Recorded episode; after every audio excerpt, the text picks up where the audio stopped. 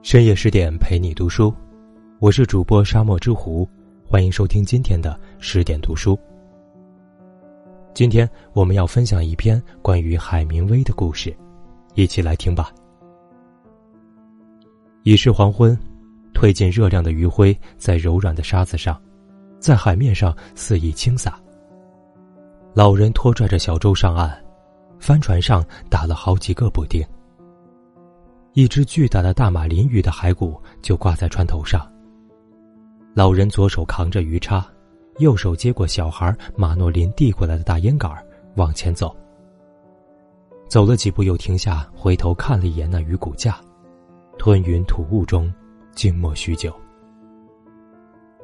自打我在很小的时候看完《老人与海》后，海明威本身的形象和圣地亚哥的形象抽离出原先的样子，各有删减。重叠融合后，留在我的记忆里。所以，大体关于海明威的形象一直是如此：一个带着鱼骨架归来的老人，已是迟暮，却不曾被打败。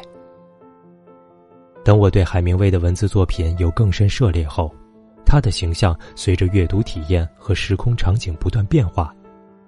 有时，他的大烟杆换成了雪茄，旁边有一只蹭他裤脚的小猫。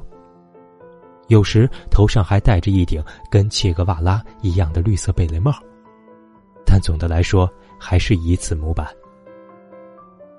去旅顺纵观海明威的一生，海明威的一生精彩之极，不比他小说逊色多少。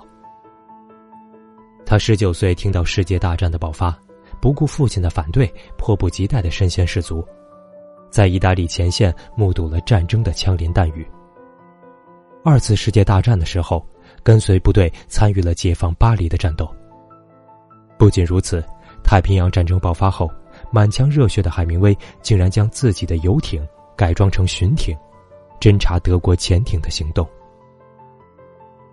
等世界上的战争偃旗息鼓后一段时间后，闲不住的海明威去非洲打猎，爬过乞力马扎罗山。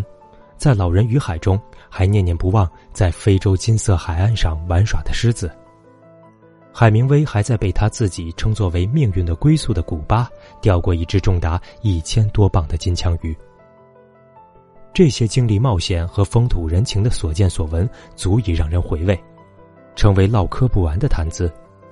若是海明威跟一群人在酒吧喝着朗姆酒谈天说地，我想。没有谁会介意他成为话题的主角。当你停止做使你快乐的事情的时候，你就和死亡无异了。海明威一生都在践行着这个理念。一个人的伟大，或许在孩提时代，在每一个异于常人的选择当中就已初显端倪。出生于奥克帕克的海明威，一开始的兴趣所在，就跟母亲初衷背道而驰。母亲希望海明威以后成为出色的音乐家，但是海明威只顾埋头打猎、钓鱼，看各种自己喜欢的故事和图画。等到高中毕业后，在同龄人都按部就班的去上大学时，海明威却毅然决然的选择了去堪城星报当记者。这一段不长的工作经历，为他写作素养和习惯的养成打下了很好的底子。海明威之所以能提出新闻写作并不影响小说的写作方式，跟他记者身份息息相关。有时去回溯一生的脉络时，会发现将来你成为什么样的人，有一条可以清晰可见的轨迹。海明威是新闻体的小说创始人，后面提出的冰山原则让后人竞相学习。时至今日，海明威依然是伫立在美国人民精神领域的不朽旗帜。笔锋以文坛硬汉著称，人们津津乐道海明威那爆炸性的荷尔蒙、刚毅的性格，却鲜有人知道海明威内心的柔软。海明威一直怒而不争于被娇妻所累，而导致文学之路寸步未行的菲茨杰拉德。然而他自己不败于美人，却折服于他养的猫。他自己曾说：“一个人不会被打败。”但是可以被猫毁灭。有一个这样的故事：海明威的一只猫因为被车撞伤，导致半身瘫痪。海明威细心喂完最后一碗牛奶后，开枪结束了他的痛苦。为此，他万分难过的说：“我杀过人，但是我从来没有杀过认识或者深爱的人。这就好像对着一个我了解并爱了十一年、断了两条腿，并且痛苦呻吟的人开了枪。”最多的时候，海明威同时养了三十多只猫。在海明威离世之前留下的最后一句是：“晚安，小猫咪。”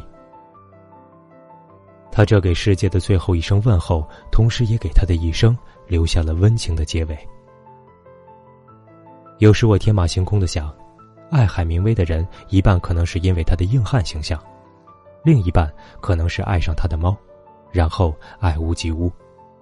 不得不承认，对猫的偏爱给海明威的一生涂抹了一道。温暖的色彩。我想，海明威的柔情是不容智慧的。虽然海明威在写作过程中奉行着他的冰山原则，但是，一代文豪多少具有文艺情怀，不然也不会让当今多少文艺青年奉为偶像。况且，在世人眼中刻板严肃的鲁迅，都可以写出“我寄你的信，总要送往邮局，不喜欢放在街边的绿色油桶中。”我总疑心那里会慢一点，这样软意绵绵的情话。海明威大概笔锋之处也藏有似水柔情。海明威一生娶过四任妻子，从这一点而言，海明威算不上一个合格的恋人。这也是海明威让很多人诟病的地方。有的人说，海明威只能去爱慕，但不能成为他的女人。但有那么多姑娘倾心于海明威。可能是海明威身上所展示的硬汉柔情，对他们有着无法抗拒的魅力。再加上时不时写出相爱的人不该争吵，因为他们只有两人，与他们作对的是整个世界。他们一发生隔膜，世界就会将其征服。这样对爱情颇有真知灼见的句子，真是直扣他人心扉，可谓是一支笔抵过千万朵玫瑰。海明威游历过很多地方，待过很多城市。倘若要去讨论海明威的一生，一定是绕不过一座城市，它就是巴黎。假如你有幸年轻时在巴黎生活过，那么你此后一生不论去哪里，他都与你同在。因为巴黎是一席流动的盛宴。这是海明威在《流动盛宴》开篇写的一句话。一九二一年至一九二六年，海明威以驻欧记者身份和他的第一任妻子旅居巴黎。流动的盛宴记录的就是这一段生活。但是这本书于一九六零年才完成初稿，也就是说，四十年后，海明威坐在书桌前追忆着在巴黎的生活。什么是真实？不是纤毫毕现的临摹，而是在记忆的沙漏中过滤。在时光的镜头下留下的，不管是否失焦、变形，这些在岁月浸染后还留存的感受，才是真实。隔了四十年后，海明威通过记忆去建模的巴黎，才能让我们懂得这座城市在海明威心中是何种地位。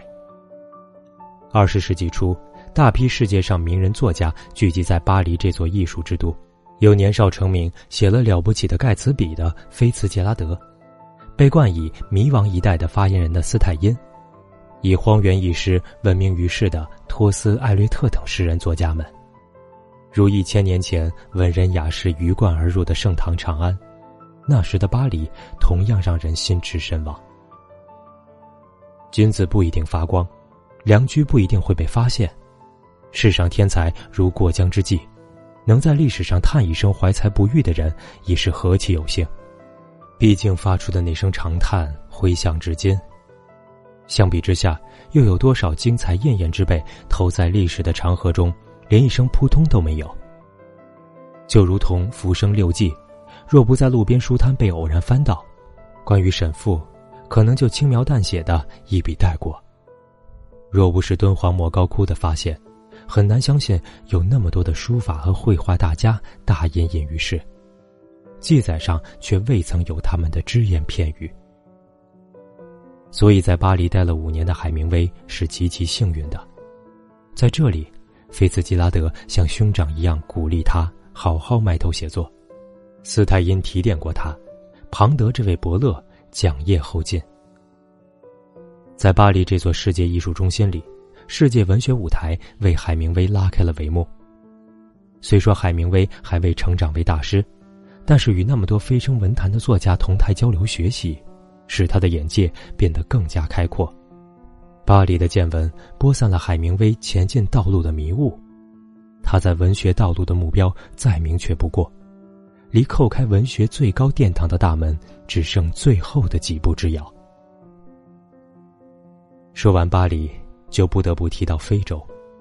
如果巴黎藏着海明威的柔软，那么非洲则把海明威深处的野性释放无疑。在巴黎的时候，二十几岁的海明威虽然囊中羞涩，但仍可携着妻子悠闲的在塞纳尔河畔闲跳泛舟缓行，在林荫小道散步，感受着城市的慵懒。飘在巴黎这座城市的缠绵悱恻的细雨，和靡靡音乐轻敲着海明威的心扉。海明威毫无违和的融进了柔软至极的城市里。而几次非洲的狩猎之行，把海明威的囚禁刚强表现得淋漓尽致。长夜密林、阔远落日、神出鬼没的野兽，让海明威的荷尔蒙高涨。他自己好像化为了一头雄狮，坦然自若地走在非洲这片旷野的土地上。海明威应该是这样认为的：但凡是男子汉，要么去战场去抛头颅洒热血。要么置身在荒古的丛林里与群兽共舞，聆听野兽子的怒吼，万物的低吟。试着想一下，在远离人类文明中心，在非洲大草原和森林里小心翼翼穿梭跋涉，想到那扑面而来的亘古气息，不禁血脉喷张。海明威携第二任妻子波林和好友卡尔去肯尼亚打猎。这次的打猎经历让海明威还意犹未尽。凭着挥之不去对打猎的记忆和倾诉文字的冲动，写成了《非洲的青山》。在书中，不仅真实的再现狩猎动物的场景，还把他和他好友卡尔竞争之间表现的好胜心剖析的淋漓尽致。每每看到此，我脑海中就会出现这样的画面：时间被拉到荒谷。两个头顶插着羽毛的成年人，身上纹着图腾和鬼魅的花纹，拿着长矛在丛林里挪蹬跳跃，追逐着野兽。他们在比赛着谁狩猎的野物最多，赢得部落姑娘们的芳心。海明威的硬汉形象，既是现代社会对战争的无畏，在迷茫下的奋力求索一丝希望，又是纯粹的原始美学。是他捕获大鱼、追逐狮子表现出来的原始力量。海明威的不羁跟非洲的野性相得益彰，海明威可能如同爱着巴黎一样爱着非洲。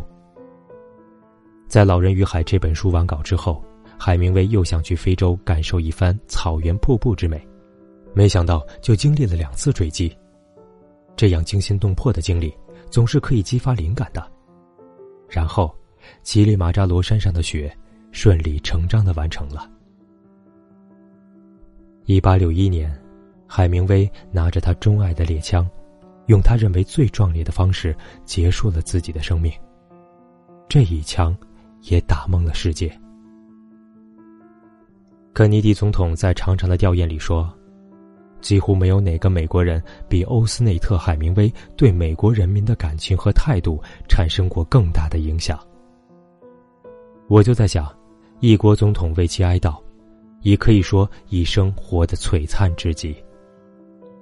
所谓文人相轻，但海明威可以让马尔克斯回忆说崇敬的不敢上前打招呼，让卡尔维诺说，有那么一个时候，对我和许多大致与我同代的人来说，海明威是一个神。